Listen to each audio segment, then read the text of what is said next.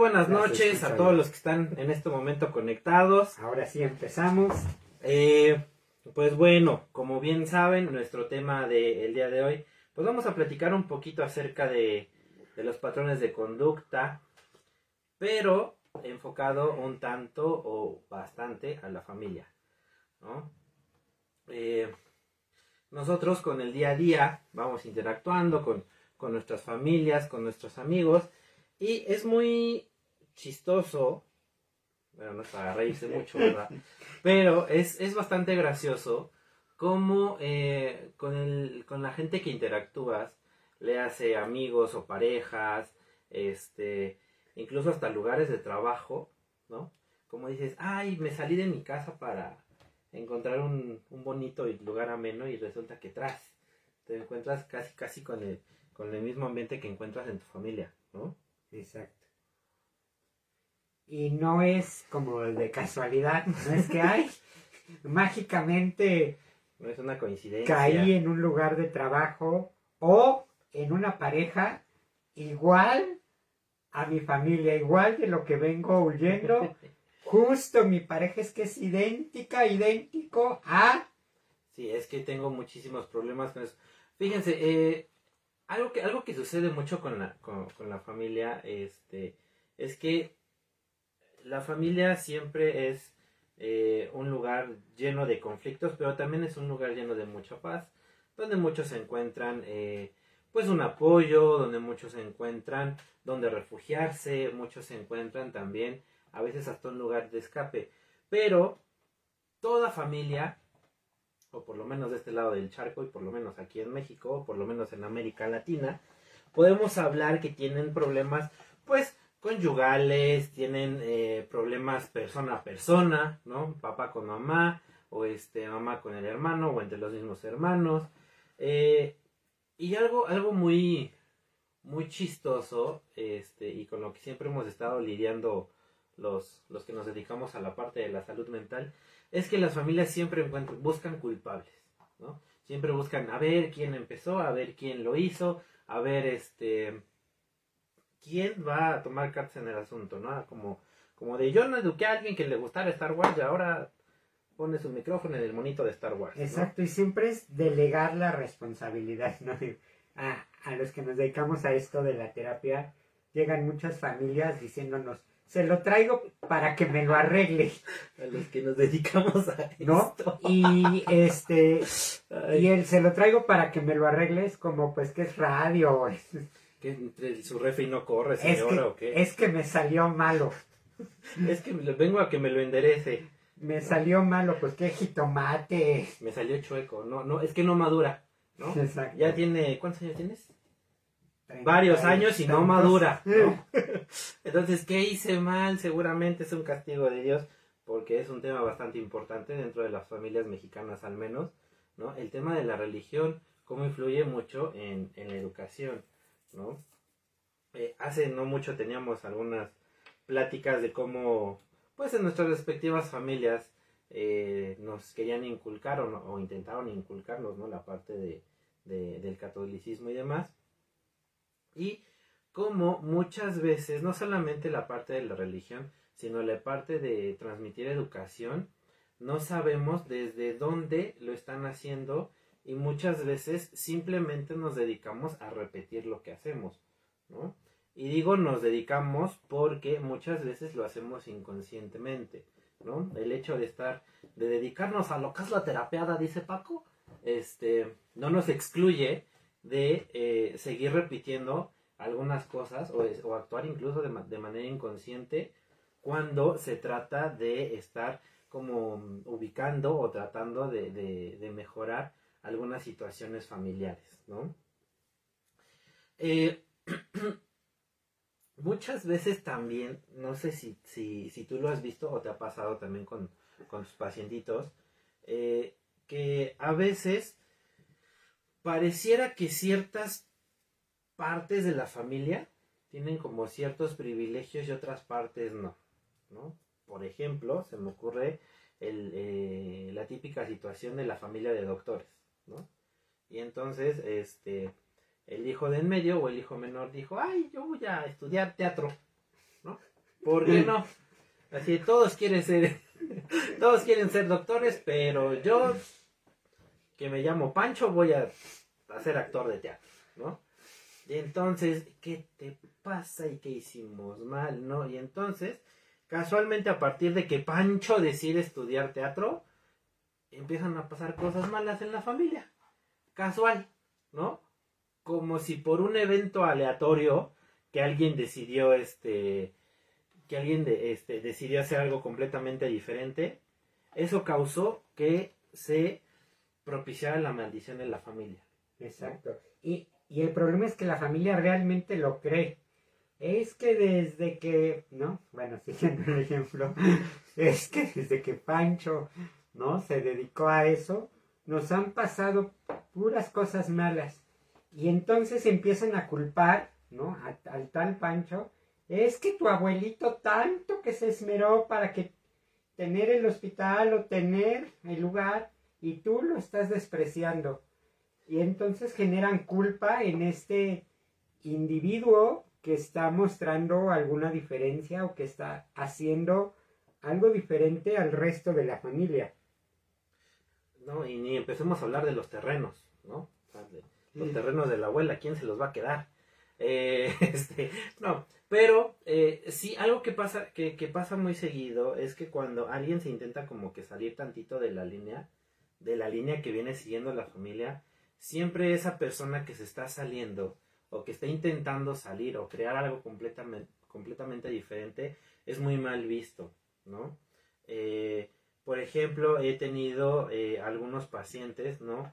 donde, eh, por ejemplo, este, este, este, paciente que tuve que estudiaba medicina, y iba a terapia porque quería estudiar medicina sin sentirse mal, ¿no? A ver, amigue, ¿por qué no quieres estudiar medicina? Pues es que no me gusta, es que yo me, me, me siento muy bueno resolviendo cosas de matemáticas, yo me veo este, haciendo cosas con las manos, ¿no? Este, él no se sentía a gusto, obviamente, en la parte de quiero ser este, quiero ser médico. Entonces, fíjense hasta dónde llega, ¿no? En su desesperación, hasta dónde llegó. Él casi, casi me dijo, oblígame a que me guste medicina. Porque si no, mi papá me va a quitar la tarjeta. Exacto, porque aparte los miembros eh, de la familia, sobre todo las familias mexicanas, somos educados desde la culpa. Y si no haces lo que tu familia dice, algo malo va a pasar. Y va a sonar a stand-up comedy de cualquier eh, TikTok o cualquier ¿no? imagen que veas en Facebook. Las típicas frases de mamá son para generar culpa. Pues haz lo que quieras, pero el día que me muera, como si por eso que tú fueras a hacer, fueras a provocar este tipo de situaciones, ¿no? Pues hay como tú veas. Sí, a los que están, a los que están escuchando, escuchando y viendo, eh, les quiero hacer una, pregunta para que nos ayuden a interactuar un poquito más. Y piensen en alguna frase, o en alguna palabra, o en algún recuerdo que les hayan dicho su, su papá, su mamá, sus abuelos de, de, pequeños, y que el día de hoy, a lo mejor ya siendo adultos, ya, ya habiéndolo trabajado, en mi caso, como en muchas otras familias mexicanas, ¿no? Por ahí dijeron, este. Pues, eh, es que la familia tiene, es la maldición, tiene la maldición del alcoholismo, ¿no? Y entonces te pones a, pensar, ¿no? Te pones a lidiar así como de, híjole, está en mis genes entonces ser alcohólico. Bueno, pues, pues voy a ser alcohólico, ¿no?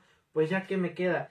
Y entonces, algo que sucede eh, eh, en muchas familias mexicanas, de, de, frase, que es una de las frases más comunes, este, decir tengo un papá alcohólico es como decir soy mexicano, ¿no? Pero bueno, este, un papá ausente. un papá ausente no es como decir tengo papá, ¿no? este, en ese sentido, eh, muchos elementos de la familia se quedan con esta idea inconsciente y entonces lo que empiezan a decir pues es que es de familia, ¿no? Entonces ahí ya detectaste un patroncito. Ahí ya detectaste algo que está sucediendo. Exacto. ¿No? En el momento de que te es que por parte de la familia pasa esto, es una manera muy padre de, este, de darse cuenta de algunas de, de los mensajes que manda la, la, familia. Y estás poniendo a lo mejor divorcio, este, alcoholismo, pero se puede ver en divorcios, se puede ver, ah, pues es que la hija más chica, pues es la que se tiene que quedar a cuidar a los papás y pues, lástima. Eh, estás hablando de, de situaciones que las familias empiezan a repetir y se vuelven normal. Y entonces se normaliza que en esa familia pase cierta cosa. Y podemos ver estos patrones con los refranes, con las frases que te dice la familia, ¿no? Pues es que no puedes, no en mi caso, por ejemplo, no puedes tenerlo todo. Ándale, no puedes tenerlo todo. Este, pues es que quien bien te ama te va a hacer sufrir. Y entonces tenemos la familia llena de relaciones tóxicas, ¿no? De porque te quiero. De maridos celosos, de eh, hombres golpeadores, de mujeres con algún tema celoso. Y entonces, ah, entonces estoy siguiendo la línea de mi familia porque me dijeron que quien bien, que así era. que quien bien me ama me va a hacer llorar y pues mi abuelita estuvo casada 40 años y el que el marido pues sí le pegaba, pero la quería. Es que sí le pegaba, o sea, sí era alcohólico, sí tenía otra familia, sí tenía este otros hijos, pero pero la quería. Era, un buen hombre. Nunca dejó de ver por ustedes, ¿no? Yo soporté tanto. Eh, la doctora Esmeralda nos pregunta, en este caso recomiendan alejarse o ignorar. Eh, si quieres, vamos eh, platicando un poquito más a lo largo de esta charla para que eh, tú misma puedas encontrar o puedas ver, si no queda muy claro al final, qué es lo que se puede hacer de acuerdo al caso de cada Exacto, y cómo alejarse, porque ahora que lo pones, y es una eh, muy buena pregunta, si tú te alejas huyendo y dices, no, nunca más quiero volver a tener nadie como mamá, papá, este hermano, este primo, ¿Qué crees? Es lo que más te va a Te van a tocar o pacientes, o, amigos, o, amigos, o, parejas, o hijos, o hijos e idénticos y vas a decir, eres la copia exacta de tu abuelo, pero como si nunca conviviste con él, porque es información que viene en el sistema familiar y si nos separamos huyendo, es casi seguro que vamos a caer en ese tema. Entonces, hay que alejarse o hay que ignorarlo. Ahorita lo vamos a ir contestando conforme vamos eh, avanzando. Sí, Gaby nos dice, nosotros nacimos humildes, no es tu mundo. Y otra que nos comparte es, no puedes aspirar a más. Híjole, esas son... Es frases son frases muy, muy fuertes, son frases matonas, como bien dice Paco. Son frases que eh, la misma familia comienza a ir metiendo poco a poco en tu sistema y vas creciendo con, con esa idea. Y con estas frases, en el momento en el que yo como hijo empiezo a tener más o me empieza a ir bien en un negocio, tras o se cae el negocio o algo pasa porque aunque tal vez conscientemente no tengo la frase, en mi cerebro está la vocecita de mamá, de papá, ¿no? El angelito y el diablito. Acuérdate que no puedes tener. Acuérdate que ese mundo no es tuyo. Entonces ya te compraste lo que te gustaba y te, te sientes culpable por habértelo comprado. César, a nosotros nos decían, aplícale la regla del hielo, si te hacen algo, ignórale, no le hables.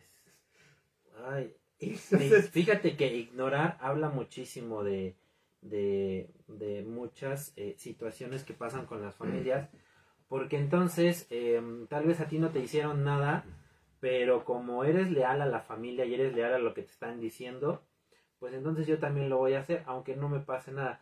Fíjate que aquí hay algo, este, y hablando un poquito de lo, de lo que nos han compartido, hay algo eh, que se llama simbiosis y ausencia dentro de la familia, ¿no? Dentro de algunos elementos de este que están conviviendo mutuamente.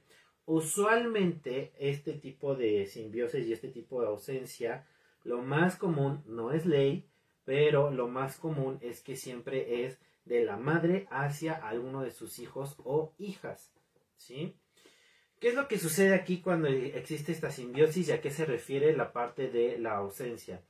Eh, para mamá eh, o para papá, el hijo funciona o la hija funciona como una valvulita de escape. ¿sí? Este, funciona como eh, aquella persona que me va a dar lo que este lo que mi pareja o lo que mis papás en su momento no me dieron. ¿sí? Eh, vamos a utilizar esta frasecita de eh, que comúnmente maldicen los papás a los hijos, yo te voy a dar a ti lo que no tuve. ¿sí? Y entonces, en ese sentido es, voy a satisfacer mis necesidades a través de ti. Entonces, en pocas palabras, es como si te echaran la basurita. ¿Y a qué se refiere la parte de la ausencia? ¿sí? Eh, situémonos a lo mejor en este ejemplo de eh, madre e hijo, ¿no? Digamos que el papá se va, hay un abandono de hogar y demás, y entonces este, mamá se aferra mucho a su hijo y este hijo inconscientemente dice, pues está bien mamá, yo me voy a hacer cargo de ti, prácticamente yo voy a jugar el papel de tu pareja, pero pues entonces tú me vas a soportar que sea un inútil, que sea flojo, este, que sea alcohólico, que, no haga nada. que no haga nada, que te traiga una mujer embarazada, que te aviente nietos, que me parece un precio razonable por hacerle, hacerle como al juego de ser el, la pareja de tu historia, ¿no? Eh, esto es algo, es algo muy común y muchas familias lo utilizan. Por eso les digo que es, es, este, es más común que suceda de madre a hijo que de padre a hija. Pero es algo muy común. ¿Qué es lo que está sucediendo aquí? Estoy transmitiendo mis necesidades hacia mi hijo en este momento. Entonces le doy todo, le doy el espacio, ¿no? Le doy las comodidades, le doy el dinero, le doy todo lo material que se pueda, pero emocionalmente hablando estoy ausente, ¿sí? No lo entiendo, no lo comprendo y nomás lo tacho de mal hijo o de mal hija. Entonces, eso sucede mucho. ¿Qué es lo que puede suceder aquí? Que este mensajito lo pudimos haber recibido de arriba, o sea, de nuestros abuelos, ¿no? En el caso de, de, esta pareja ficticia de la que estamos hablando, que a lo mejor a algunos les queda el anillo y a otros no, no, no sé, la verdad. Este, yo aviento pedradas si alguien le cae adelante. Este, que a lo mejor así también fue la crianza, ¿sí? Porque eh, apenas estaba leyendo un artículo de no eduques y no prepares a tus hijos como te prepararon a ti, porque el mundo en el que tú fuiste criado ya, no existe. ¿Sí? Exacto. Y entonces justo se empiezan a normalizar conductas que no son normales en la familia. Ah, pues es que siempre, siempre nos hemos hablado así. ¿No? Aquí dice, eh, leía un comentario, decía, dice Gaby, eh, me he querido ir de casa y llora cuando se lo digo y me siento mal. Creo que el que un hijo se vaya es lo peor que le puede pasar a una mamá o una familia mexicana. Digo, tenemos el claro ejemplo del cine mexicano, ¿no? De cuando los hijos, se, van, Y es el peor drama de la historia porque las familias mexicanas no están acostumbradas a educar para que los hijos se vayan. Educamos para hacer la casa más grande y más grande y entonces hacemos las comidas y es el hijo con la pareja, con los hijos de esa pareja más los hijos de la otra pareja y entonces ya no puedes invitar a esta pareja y ahora invitas a la otra y vamos haciendo la casa cada vez más grande y se vuelven papás que nunca terminan de criar hijos, que nunca terminan de liberar a los hijos y que sí tienen 80, 70 años y, siguen siendo los domingos familiares en el que el papá y la mamá no pueden decir hoy no quiero verlos porque los hijos se ofenden o al revés, el hijo no puede decir hoy no voy porque estoy con mi pareja y se hace la discusión más grande. ¿Cómo con tu pareja si primero fuimos nosotros? El día de mañana que falte. Ahorita que, ahorita que dijiste esto de, se juntan en un solo lugar, Fíjate que cuando, cuando estaba trabajando con, pacientes adictos, tiro por viaje era, es que en la casa levantamos otro piso, es que compramos el terreno de al lado y levantamos la casa, es que compramos un terreno enorme y en una esquina vive el tío, en otra esquina vive la sobrina, en la otra esquina vive el hijo y en la otra esquina viven los papás. Y entonces estamos hablando de una familia bastante amalgonada, ¿sí? Bastante ensimismada unos en los otros porque resulta que los papás viven en el primer piso, ¿no? Los hijos en el segundo y los nietos y bisnietos en el, tercero. Entonces, es, es una, estamos hablando de, de, de construir una educación de muchísimas generaciones. De, muchas generaciones en el que no es que sea bueno ni sea malo. Aquí realmente hay que preguntarse qué tan funcional está siendo para la sociedad. Y esto es pregunta para ustedes, que cada quien reflexione, qué tan funcional está siendo a la sociedad el que los miembros de la familia no salgan. Salir no significa separarse. Y eso, eso es muy importante y tiene que ver con lo que nos preguntaba la doctora Esmeralda. Eh, salir no es huir, no es alejarse. Una cosa es salir por un medio sano, salgo porque voy a buscar mi camino, salgo porque voy a construir lo mío. Mi propia familia, le hace familia, ahora se sabe que puede ser hasta de un solo miembro, viviendo solo, porque voy a construir mi propio camino. Con un perrijo. Con un perrijo, un gatito. Un gatijo, un ratonijo, no, un cuyijo. Lo que sea, cualquier mascota. Y voy a ir a vivir mi propia vida, pero eso mamá, papá, no significa que ya no los vaya a ver. Significa que hicieron tan buen trabajo que el hijo tuvo la fuerza suficiente de salir de casa Aquí Angelito nos comenta una de las frases, junta dinero y hasta que juntes ya puedes comprar lo que deseas. Ah, sí, es una frase que eh, detiene mucho a aventarse a hacer diferentes cosas. Me la paso juntando dinero. Me la paso juntando y siempre van a salir gastos y entonces junto y ya se fue, y junto y ya se fue, y junto y ya se fue. Entonces, por un lado entra y por el otro sale.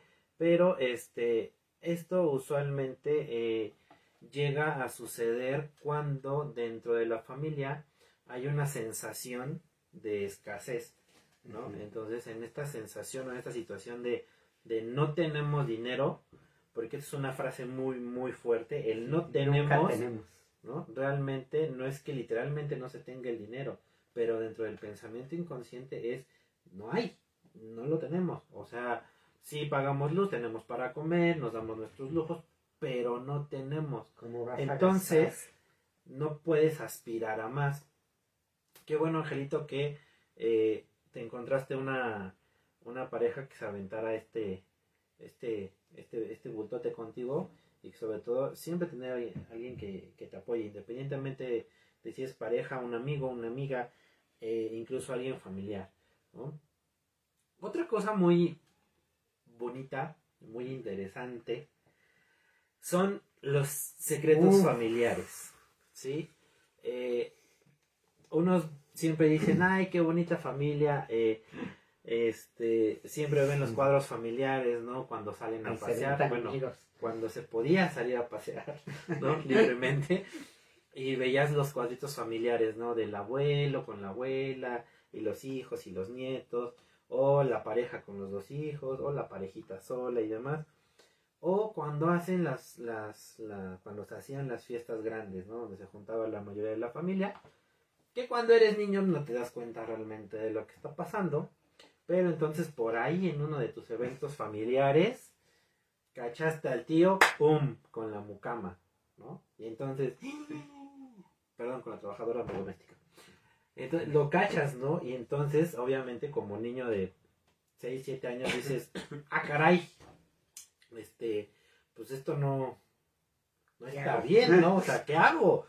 Lo digo, lo grito, me callo, este, soborno al tío, ¿qué hago, no? Con esta información. Y entonces se empiezan a acumular secretillos familiares, secretos que con el paso del tiempo se van convirtiendo en enfermedades, ¿sí? Se van traduciendo en situaciones que como nadie las habla abiertamente, como no todos lo deben de saber, como no todos necesitan participar de esto, la familia se enconcha y se resiste y entonces ya no hay un cambio, ¿sí? Porque todo se empieza a limitar a todo esto y cada vez que empieza a haber un secreto lo vamos tapando, lo vamos tampando y nos dedicamos a catastrofizar ese tipo de eventos. Exacto. Y es muy fácil identificar dónde hay un secreto, ¿no? La tía de la que no se habla porque pues tuvo seis esposos y pues no. Y esa tía, ah, pues, pues ahí anda. No, ajá, pero ¿a qué se dedica? ¿Quién sabe? No nos ha llegado el telegrama. No, no, no sabemos nada. Oye, ¿y tal primo? ¿Quién? El hijo de Fulento. No, pues ¿quién? Cuando hay rateros en la familia. Cuando hay rateros. Que bueno, ahorita ya es más normal que haya rateros. ¿sí? O sea, ya hasta los cubren y todo y. Este, cuando hay algo que no se adapta a la norma de la familia, que puede ser desde algo tan sencillo como una profesión, como estábamos hablando, hasta temas de sexualidad, hasta temas de elecciones de vida, de no quiero tener hijos, temas de abortos, temas que fueron una elección y se van ocultando esa información. ¿no? Y entonces vas encontrando líneas vacías, ¿no? O vas encontrando que faltan fotos en la familia, Las recortadas. ¿no? Es- yo me acuerdo, mi, mi abuelita acostumbraba que cuando alguien de la familia le hace desde su esposo, mi, mi abuelo, hasta primos, etcétera, se enojaba, les cortaba la cabeza. Y entonces guardaba las- la cabeza en una cajita de galletas. Y ahí tenía todas las cabezas. Y cuando se contentaba, Ah, las volvía a poner. Ah. ¿No? Ok. Y es secretos, ¿no? Sí, Y son cosas que se van ocultando. Sí, porque fíjate, o sea, al final del día, este, el hacer este, esta situación de estar recortando la familia o haciendo situaciones hace que, eh, hablando en terapia sistémica, se excluya justamente a algún miembro familiar, ¿no? Y entonces acuérdense que lo que no se trabaja se perpetúa.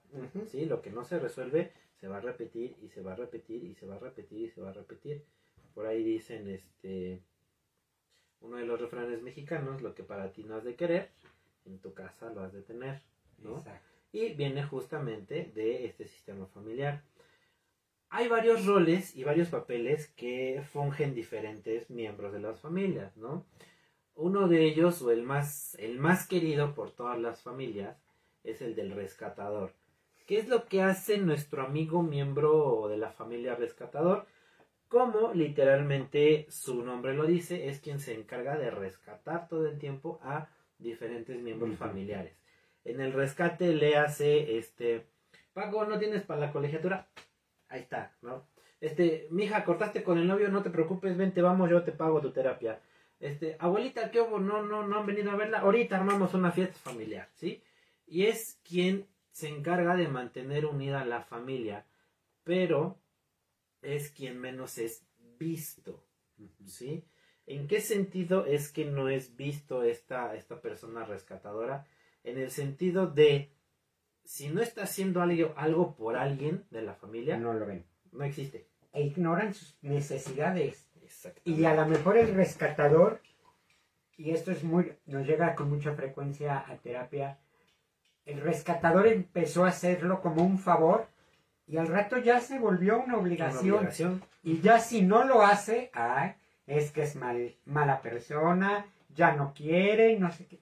Cuando fue algo que empezó a hacer porque nació. Y este rescatador termina negando su propia vida, su propia existencia, por la familia, por resolver los temas de la familia. por estar siempre y por tener teniendo por querer tener a la familia unida ¿no? Otro otro papelito que encontramos y este y si algo les va haciendo ruido por favor escríbanos este si se les va, va entrando alguna duda Con confianza, Con confianza. escriben. vale o si no quieren que lo leamos pues lo ponen en el privado y lo vemos también Eh, otro papelito que se juega dentro de, dentro de las familias o dentro de los, de los, de los patrones familiares, algo que, que también es, es bastante común, es el papel de la persona que es el cuidador. ¿sí? Eh, el cuidador es como aquella mamá o aquel papá que siempre le está resolviendo las cosas a un miembro específico de la familia. Es muy diferente al de este al del rescatador. El rescatador es en general, ¿ok? Lo podemos meter este en la familia nuclear o en la familia extendida. El cuidador no, el cuidador solamente se encarga de una de las personas o de un solo miembro de la familia, ¿sí?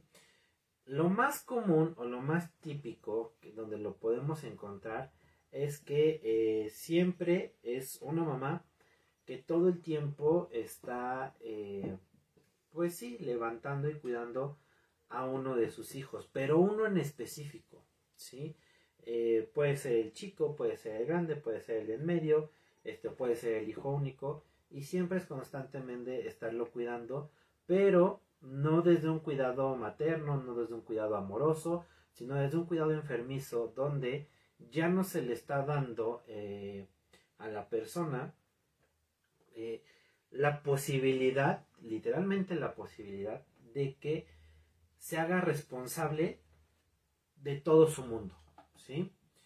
Eh, aquella persona que la cuida el cuidador, se olvida que tiene responsabilidades y entonces se dedica a disfrutar de la vida. Usualmente, cuando hay un cuidador y hay alguien cuidado, el, cuida, el que es cuidado, por lo general, llega a ser un paciente adicto. ¿sí?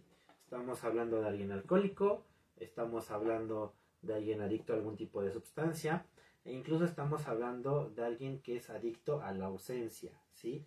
De no estar nunca presente y de nunca estar eh, haciendo nada por el bien de sí mismo. Estamos hablando de una persona que ya se abandonó emocionalmente hablando. A ver, tenemos ya varios comentarios, gracias, porque eso nos ayuda a ir pues haciendo la plática pues más amena y que podamos ir resolviendo dudas. Nos dice Chio, es el que más da y nadie lo agradece, se vuelve el más criticado por no hacer. Exactamente, estamos hablando de... Eh, ¿De quién estábamos hablando? De... El rescatador. No, aquí. Exacto, y entonces cuando ya no hace, lo empiezan a criticar. Y la familia nota su ausencia cuando él se va, entonces sí, ay, no, pobrecito, no. Y tratan de regresarlo porque saben que si él se va, la familia va a entrar en conflicto. Betty nos pregunta, muy buena pregunta, el rescatador, el rescatador se puede volver manipulador a tal grado que siempre quiera organizar porque es el que ayuda a todos. Exacto todos los roles tienen sus desventajas y sus ventajas. A lo mejor lo que voy a, voy a decir va a sonar muy egoísta y va a romper muchos cristales y muchos castillos, pero nadie da nada más por su bonita cara y porque tiene un gran corazón. Eso en las familias no existe. Siempre damos y recibimos algo a cambio. No este rescatador, justo como lo dice Betty, se vuelve al rato en el que organiza la familia y se siente útil porque, ah, es que gracias a mí la familia ha logrado y entonces empieza a manipular a la familia, ah, pues síguele y no te doy. Sí, el rescatador se puede convertir en el, en el dictador, ¿no? Que el dictador es otro papelito que ahorita lo vamos a desglosar un poco más, pero el rescatador usualmente eh, también trabaja mucho desde la carencia, ¿sí? desde la necesidad de ser visto.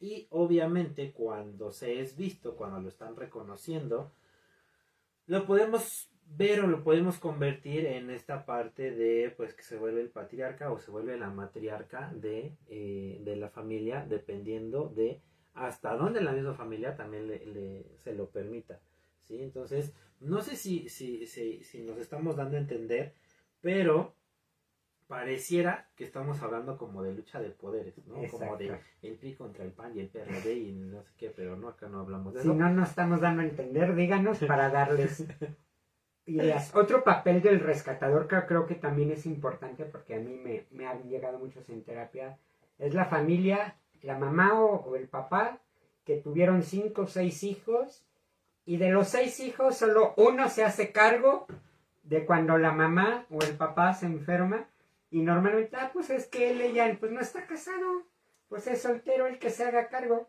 Pues, pues trabaja por su cuenta, tiene su propio negocio. Yo pues, trabajo en una oficina, no puedo. Y resulta que nadie puede.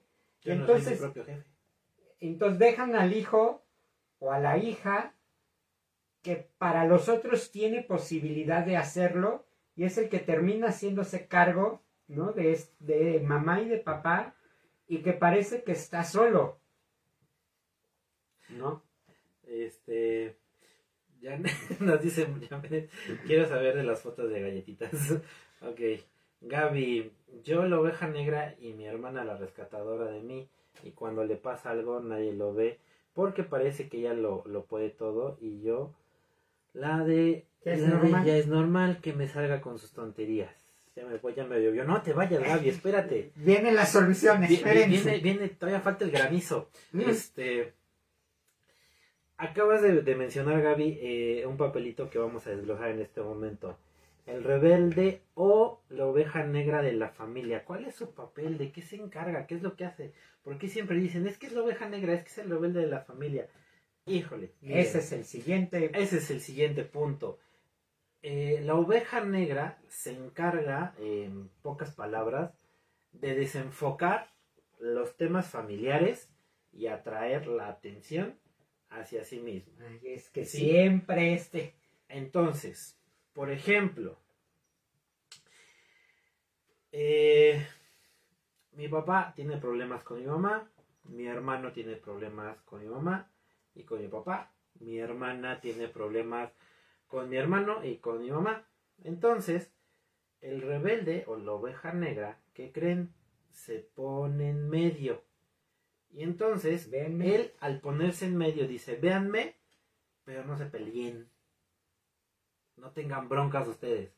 Échenme a mí toda la culpa. ¿Sí? Obviamente desde un punto de vista o desde una posición inconsciente. Pero se pone ahí para que lo apalen, para que lo pedren, para que hagan con él lo que quieran. Y la oveja negra usualmente es quien es el más leal a la familia. ¿Sí? ¿Por qué? Porque, que creen? La oveja negra realmente lo que está haciendo es cuidando a la familia. Exacto. Y la oveja negra es la que inserta el cambio a la familia. ¿Por qué? Porque esta oveja negra empieza a hacer algo distinto a la familia y alguien más se va a dar cuenta, ah, oye, lo que está haciendo esta oveja negra, pues no es tan malo, realmente algo está viendo ahí. Y entonces empieza a generar un cambio en la familia. Sí, porque cuando la ovejita negra se quita del centro, cuando la oveja negra se mueve y ya no está, ¿qué creen? Es cuando surgen todos los conflictos. Es como si destaparan la cloaca y entonces sale todo. Y ahora sí, el- la bronca que trae mi papá con mi mamá la resuelven entre ellos. La bronca que trae mi hermano con mi papá la resuelven entre ellos. La que trae mi hermana con mi mamá la resuelven entre ellos, ¿sí? Y entonces la oveja negra ya cumplió su función, ya cumplió su trabajo. Pero estamos hablando de el salirse y el quitarse desde una posición sana. ¿sí? Porque muchas veces cuando se hace esto, pero desde un punto de vista egoísta o de venganza o de, este, pues ya me voy y hagan lo que quieran con su vida, este, Va a seguir, sigue dentro de sigue dentro de la familia y sigue con las broncas y lugar a donde se vaya y lugar a donde esté, las broncas lo van a seguir. Dicen por ahí, este, a los problemas no se les pone distancia geográfica, ¿vale? Las fotos de galletas. Ah, las fotos de las galletitas, Janet. Eh, um, ¿Cómo saber cómo, se, cómo saber llevar el nido vacío? El nido vacío. Muy buena pregunta, Janet. Eh, es importante comenzar a trabajar eh, con tu propia soledad. Es importante trabajar con situaciones propias que te permitan disfrutarte. Porque eh, muchas veces, y sobre todo personas o, o- o papás o mamás, que solo se han dedicado toda la vida a ser mamá o solo se han dedicado toda la vida a ser papá, es más difícil. ¿Por qué? Porque ya no tienen un objetivo, entre comillas. Exacto. Entonces es comenzar una nueva etapa y una nueva aventura de voy a reencontrarme conmigo, voy a buscar qué hay dentro de mí, qué es, y por ahí a lo mejor puedas empezar, qué es o qué fue lo que dejé pendiente por ser mamá. qué curso, qué clase, qué actividad. Y el tema es que educan, y sobre todo a las mamás, a las mujeres, para ser mamás. Ajá. Y entonces tu misión, y tristemente sigue sucediendo hoy en día, tu misión es ser mamá. Pobre de la que decida no ser mamá. Y cuando los hijos se van, la mamá, la mujer se da cuenta, ¿y ahora qué soy? ¿Y ahora qué hago? Porque ya no tengo hijos. Y entonces entran en temas de eh, problemas de salud emocional, porque ya no tienen en qué dirigir esa energía que antes dirigían a los hijos. Y como bien dices, bueno, entonces es un buen momento para checar. Ay, pues cuando estaba joven quise estudiar danza o quise estudiar eh, fotografía o pintura. Es un muy buen momento para meter a hacerte esas actividades porque ahora puedes ver por ti. Sí, sí, y además, este, eh, sobre todo en estos tiempos, las personas de, que están entrando en la tercera edad se las van a ver un poquito más difícil, eh, no imposible, porque muchos de, pues, de nuestra generación están decidiendo no tener hijos, entonces ya no solo me quitaste el papel de mamá, me quitaste Eh, la abuela. oportunidad de ser abuela. Pero para eso, más adelante tenemos una invitada sorpresa que va a platicarnos bastante sobre eso. De eso. Gaby, dice Gaby, ay, no, te, ¿por qué te fuiste, Gaby? Antes de que me vaya, mi hermana tiene anhelo de ser mamá, pero ella rescata y lo resuelve a todos y los médicos le dicen que está completamente sana. Muy Tiene bien. algo que, algo que ver eso, me frustra verla en cada tratamiento nuevo. Claro, acabas de dar, tocar un tema muy importante. Cuando nosotros cumplimos un rol y estamos haciendo algo que no nos toca, le hace ser el rescatador, eh, ser el héroe, ser eh, el manipulador, va a tener un costo para nuestra salud emocional y nuestra salud eh, física. En este caso lo voy a poner como muy claro. Ella no puede acces- acceder perdón, a tener hijos porque para el sistema ya tiene hijos. ¿Quiénes son los hijos? La mamá, los hermanos, el Los primo, sobrinos. el tío al que rescata. Entonces como si fuera una un escáner y dicen, ah, ella ya tiene hijos. El sistema entiende que esas personas a las que estás rescatando es su hijo. Para que ella pueda tener un embarazo exitoso y pueda tener la familia que ella desea, tiene que salirse de ese papel. Puedes, pues puedes pasarle nuestro contacto, tú, tú lo tienes, Gaby, que vaya, que, y podemos platicar con ella y trabajar con ella para que pueda salirse de ese rol y entonces convierte esos hijos familiares en hijos reales. Sí, porque como, como Gaby bien está diciendo, o sea, ya estuvo en varios tratamientos médicos, entonces ya no es cuestión de, eh, de algo médico, sino más bien algo a nivel mental y emocional. Fer nos pregunta, ¿una persona puede tener dos roles diferentes en la familia? ¿Dos o tres o cuatro? los que Sí. se hagan falta. Sí, sí puede, eh, sobre todo cuando es una familia muy disfuncional. ¿Por qué? Porque eh, una misma persona, dependiendo de eh, la problemática, puede tomar un papel diferente. Por ejemplo, puedes ser rescatador, ¿no? Con, puedes ser rescatador con tu sobrina, ¿no? Rebelde. y puede ser cuidador con este con la tía pero ser rebelde con el hermano no o ser este o ser la ovejita con el hermano no no tanto la ovejita pero a lo mejor sí el héroe perdón ese es otro tema eh, o, ese, o ese punto que hay que, que hay que ver este pero sí una misma persona sí puede tener rol- dos roles diferentes Exacto. pero en esencia solamente este se deja llevar por uno solo Por uno solo. que tiene tendencias, pero este es más común que sea uno solo, pero sí puede haber este puede haber dos o, o- o más roles. A veces pasa que con las generaciones superiores juega un rol y con las generaciones abajo juega otro rol, ¿no? Porque es justo esta persona que está en la transición. Eso a veces pasa. Entonces está jugando dos roles y depende a quién le preguntes. Si le preguntas a los sobrinos, te van a decir una cosa y si le preguntas a los tíos, te van a decir otra completamente de la misma persona. Sí, eh, otro papelito muy importante y que es el que no hemos este tocado Tocado. todavía es justamente el papel del héroe. ¿Qué es lo que hace el héroe dentro de la familia? El héroe se mantiene eh, haciendo puros logros positivos para mantener eh, la atención positiva, entre comillas, dentro de él, para que la familia todo el tiempo se le esté volteando a ver y no vean los problemas de los demás, que es muy diferente a el papel que ejerce el rebelde o la oveja negra, porque la finalidad de la oveja negra es que la familia se dé cuenta de la situación que está sucediendo. El héroe trata de distraer a la familia. ¿Todo bien? Ay, un pelo.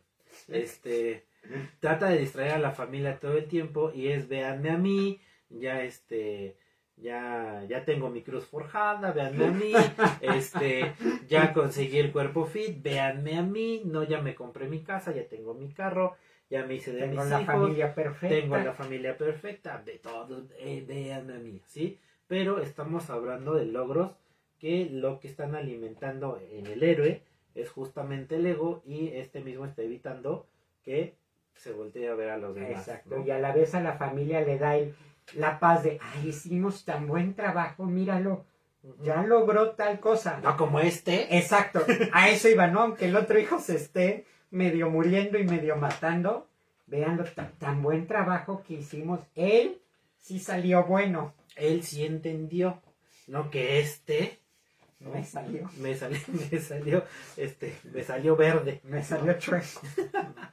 Pero eh, es usualmente lo, lo, lo que intenta hacer. Por ejemplo, el héroe eh, dentro de una familia eh, con, un, con un elemento, con un miembro que padece alguna enfermedad, le hace física, mental, emocional, le hace adicción, eh, lo hace para que no, para que hagan menos que tienen por ahí algún problema con alguna, este, alguno de los elementos. Angelito, si aún no me doy cuenta o, o me quiero dar cuenta, ¿cómo puedo saber cuál es mi rol en la familia?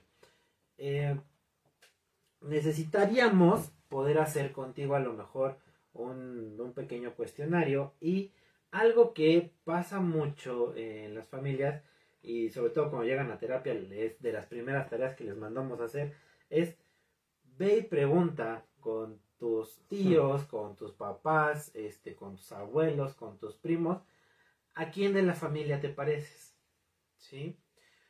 Investiga a quién te pareces, por qué dicen que te pareces a esta persona y entonces, este, a través de las respuestas que vayas encontrando, te vas a dar cuenta de algunas situaciones que quizá pasaste por alto y ese es, ese es tu, ese, ese podría ser tu rol, ¿sí? Todos en la familia cumplimos un rol. Puede ser positivo, puede ser negativo, puede ser sano, puede ser enfermo, pero eh, depende de nosotros mismos y de nuestro trabajo personal, de nuestro trabajo interno, el descubrir realmente qué es lo que estoy haciendo, ¿sí? Porque eh, existe la posibilidad de que nos movamos a través de la lealtad y a través de la lealtad ciega, ¿sí? Que la lealtad, eh, digamos, sana, pues es moverlo de acuerdo a lo que me nace, ¿sí?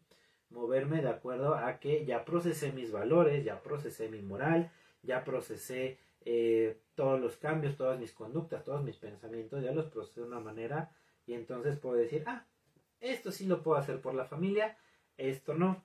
La lealtad ciega es así me tenga que quitar el último peso de encima, pero ahí está con tal de que la familia esté bien, ¿sí? Entonces, es, es un trabajo interno, Angelito. No sé si te estoy contestando la pregunta, pero este es, es una cuestión de ir, ir- irle rascando es para ver qué es lo que está sucediendo o qué papelito estoy jugando. Dice César, ¿y acaso serán esos roles necesarios para cada familia? Sí. Eh, como, como dijiste hace rato, existen roles positivos y roles negativos.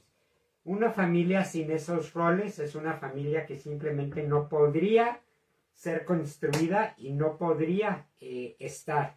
¿Por qué? Porque esos roles es la función que cada miembro tiene. Entonces, una familia sin roles va a ser una familia desestructurada y una familia, pues, poco sana. Sí. Fíjate, César, que eh, a lo largo de, de nuestra experiencia nos hemos topado con familias desestructuradas y usualmente estas familias que no tienen una estructura También es tienen roles. porque también tienen roles, pero eh, varios de los elementos familiares, familiares, perdón, tienen alguna situación, este, alguna situación psiquiátrica o mental, ¿sí? Entonces, incluso desde ahí están ejerciendo algún tipo de rol, pero esto para que la enfermedad no siga mutando y no se siga heredando, por así decirlo, ¿no? Este, otro de los, de los elementos que, que no hemos tocado, no hemos tocado, no hemos traducido, es que también está el rol del el familiar o del elemento que es el recriminador. ¿Qué es lo que hace el amiguito que recrimina? Literalmente, como su nombre lo dice, es el que se encarga de repartir culpas, ¿sí? Este, la abuela está enferma porque tú cuando eras chiquito te caíste del burro y entonces se espantó y es que fue tu culpa, ¿no? Si tú no Este, hubieras... es que si tú no hubieras hecho esto, es que... Y entonces cuando al recriminador le quieren decir, pero es que mira tú también, ¿yo qué? Yo estoy bien, yo estoy perfecto y se empina su cuba, ¿no? Y si estoy mal es por tu culpa, porque nunca me prestaste atención. mira cómo me pones, ¿no? Entonces, son diferentes elementos, este, César, pero sí hay, este, en todas las familias sí hay, sí hay roles que, que se cumplen. Y es necesario que existan estos roles para que haya una jerarquía. Un rol sano está basado en una jerarquía. Los papás son los que dan hacia los hijos, los hijos eh, agradecen a los padres y van hacia, hacia la vida o se mueven hacia hacer su propia vida. Estos roles sanos permiten que la familia crezca y evolucione. Aquí Angelito nos pregunta, ¿hay familias sanas, estables o todas tenemos Híjole. problemas? Mira, eh, sí, todas las familias tienen problemas. eh, no hay familia en este mundo que no tiene problemas. Y si hay alguna que te diga, en mi familia no tenemos problemas, ahí está Es un problema. Eh. Sí, todas las familias tienen problemas y eh, también hay familias sanas y también hay familias estables. Algunas o usualmente las familias más estables son las que simplemente son una familia nuclear, ¿sí? Que, eh, que pueden estar en paz con eh, la familia materna, pueden estar en paz con la familia paterna y no permiten que las- los problemas o las situaciones que hay alrededor de su misma familia entren en su núcleo.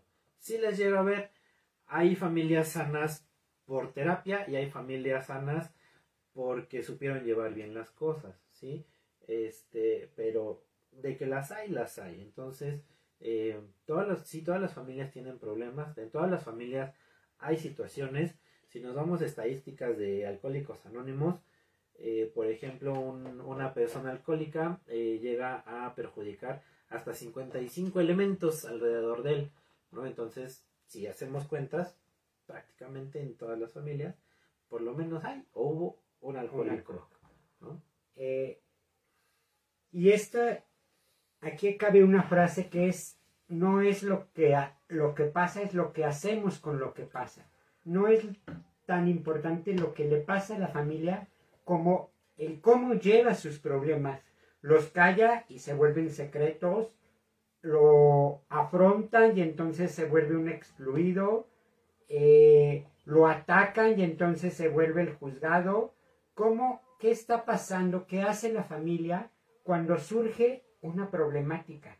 Y ahí, en eso se basa un poco si la familia está siendo funcional o no funcional. ¿Cómo afronta los cambios? El que ya se fue un hijo, el que hubo un embarazo eh, no planeado, el que hubo un miembro con una enfermedad. ¿Cómo, cómo está enfrentando eso la familia? Y la familia sanas, si no saben, si no pueden, van y buscan ayuda. ¿No? Las familias no tan funcionales tratan de hacer que no pasa nada sin sus propios intentos y las familias más disfuncionales pues empiezan a generar estos roles de los cuales estamos hablando. Sí, eh, ahorita me acordé de, de- de una situación mm, pues que sucede mucho en, en- en familias mexicanas y es, eh, me acordé justamente de otra frase, ¿no? Dicen, por ahí, muerto el perro se acabó la rabia, ¿no? Entonces, eh, por ejemplo, cuando fallece algún familiar que tiene alguna situación problemática, vamos a quedarnos con el ejemplo del alcohólico. Cuando fallece el miembro alcohólico, dicen, bueno, pues por lo menos ya vamos a estar tranquilos, ya vamos a estar en paz, ya no nos vamos a preocupar, ya está bien, ya sabemos, ya por fin ya vamos a saber dónde está, ¿no?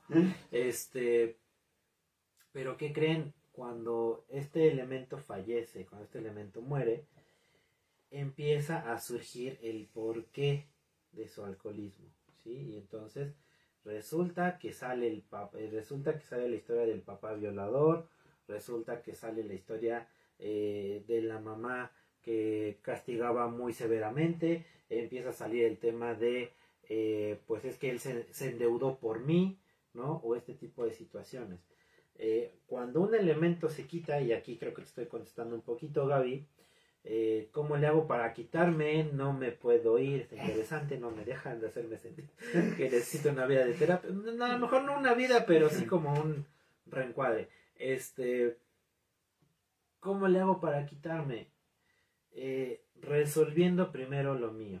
Exacto. Porque a veces me siento con la necesidad, o nos sentimos con la necesidad de resolver lo que estamos viendo alrededor de nosotros la ovejita negra es la más consciente de la familia, pero como es el rebelde, como es el que está haciendo las cosas diferentes, nadie lo toma en cuenta, nadie ve eh, su posición dentro de los elementos familiares. Exacto. Y cuando se quita, es cuando empiezan a surgir las broncas. Aquí, Gaby, si hay alguna situación, si hay algún problema, que tú puedas resolver con algún elemento de la familia, resuélvelo. Si no hay nada que puedas hacer, o no sabes cómo hacerlo, o no sabes cómo hacerlo, ni te metas. ¿Sí? Porque entonces tú te vas a cargar de este de los de las broncas de ese elemento familiar. Ah, algo muy bueno que podemos hacer que y ahorita que lo estabas diciendo me vino una, una frase de, de Nelson Mandela en el que decía que no apagues tu luz para que otros puedan brillar, porque en la medida en la que tú brilles, otros van a brillar. ¿Qué quiere decir esto llevado a la familia?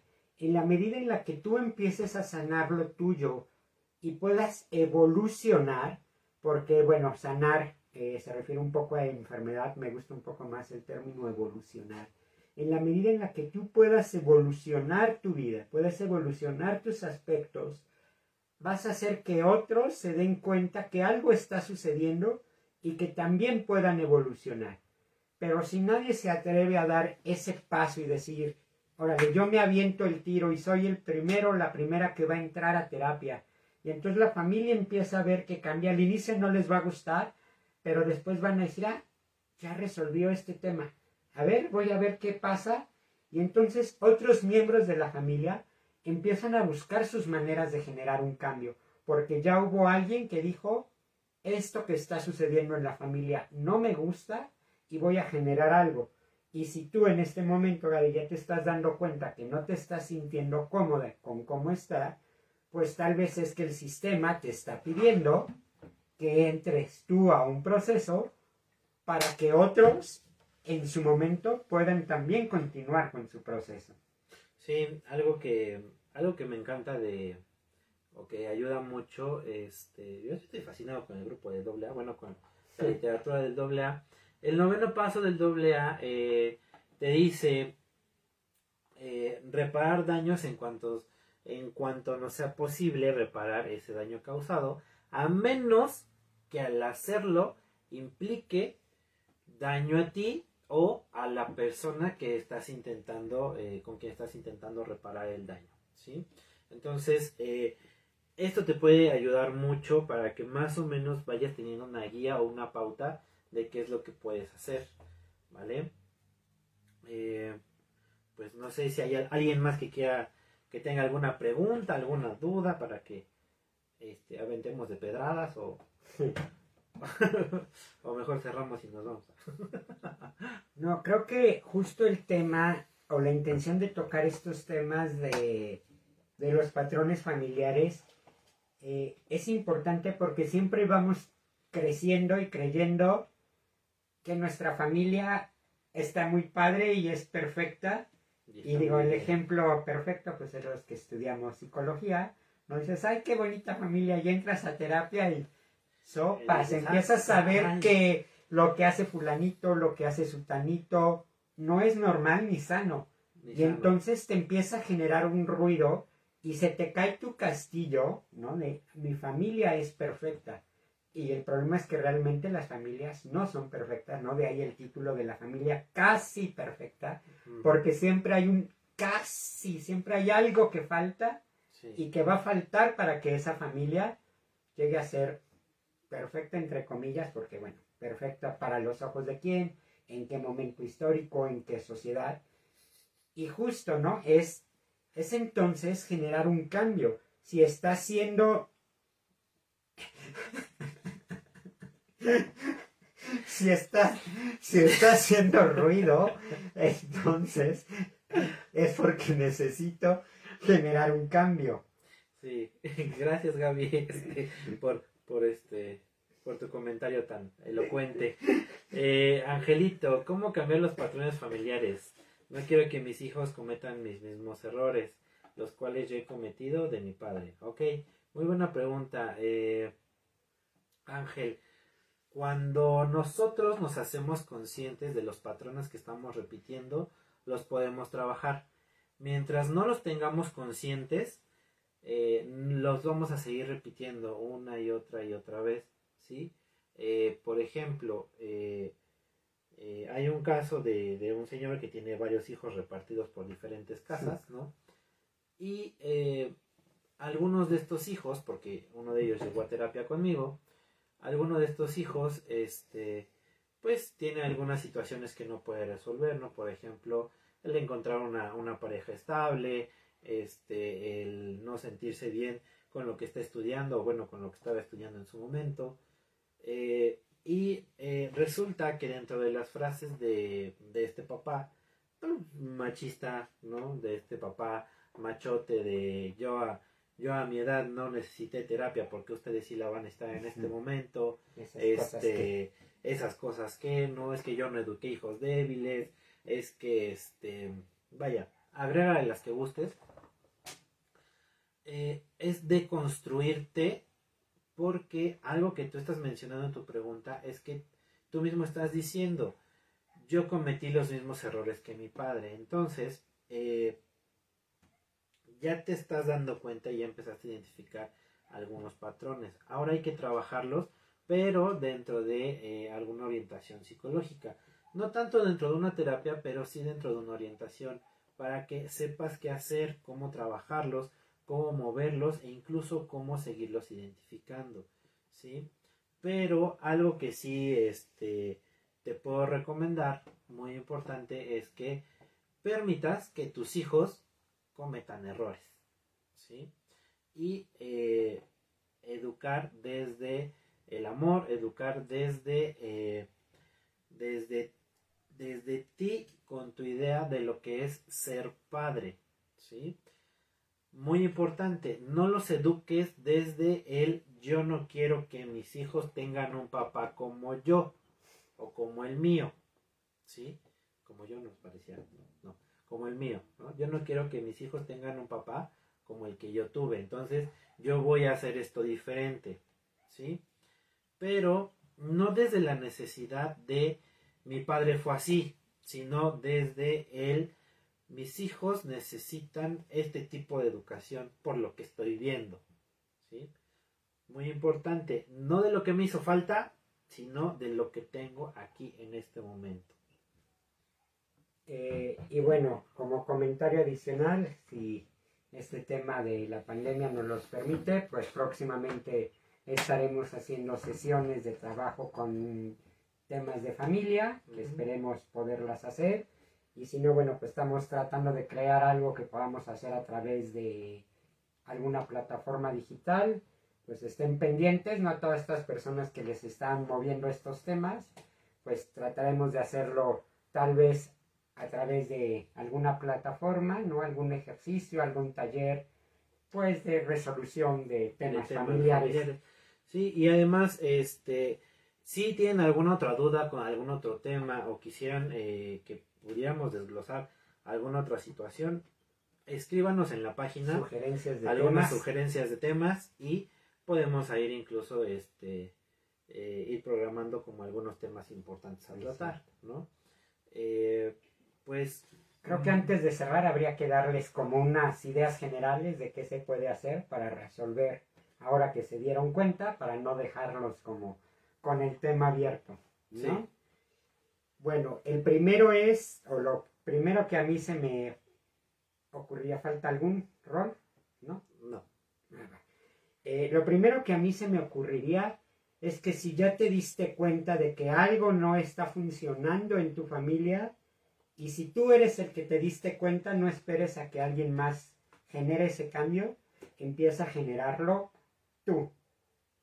Segundo es aclarar, es normal que existan problemas en la familia, es normal que existan estas dificultades. Aquí el tema es cómo vamos a trabajar con esas dificultades, qué vamos a hacer como familia y qué voy a hacer yo como miembro de esa familia con ese problema, entendiendo que si resuelvo mi interacción o mi manera de relacionarme con la familia, también voy a resolver cosas que me van a funcionar a mí para mi vida personal.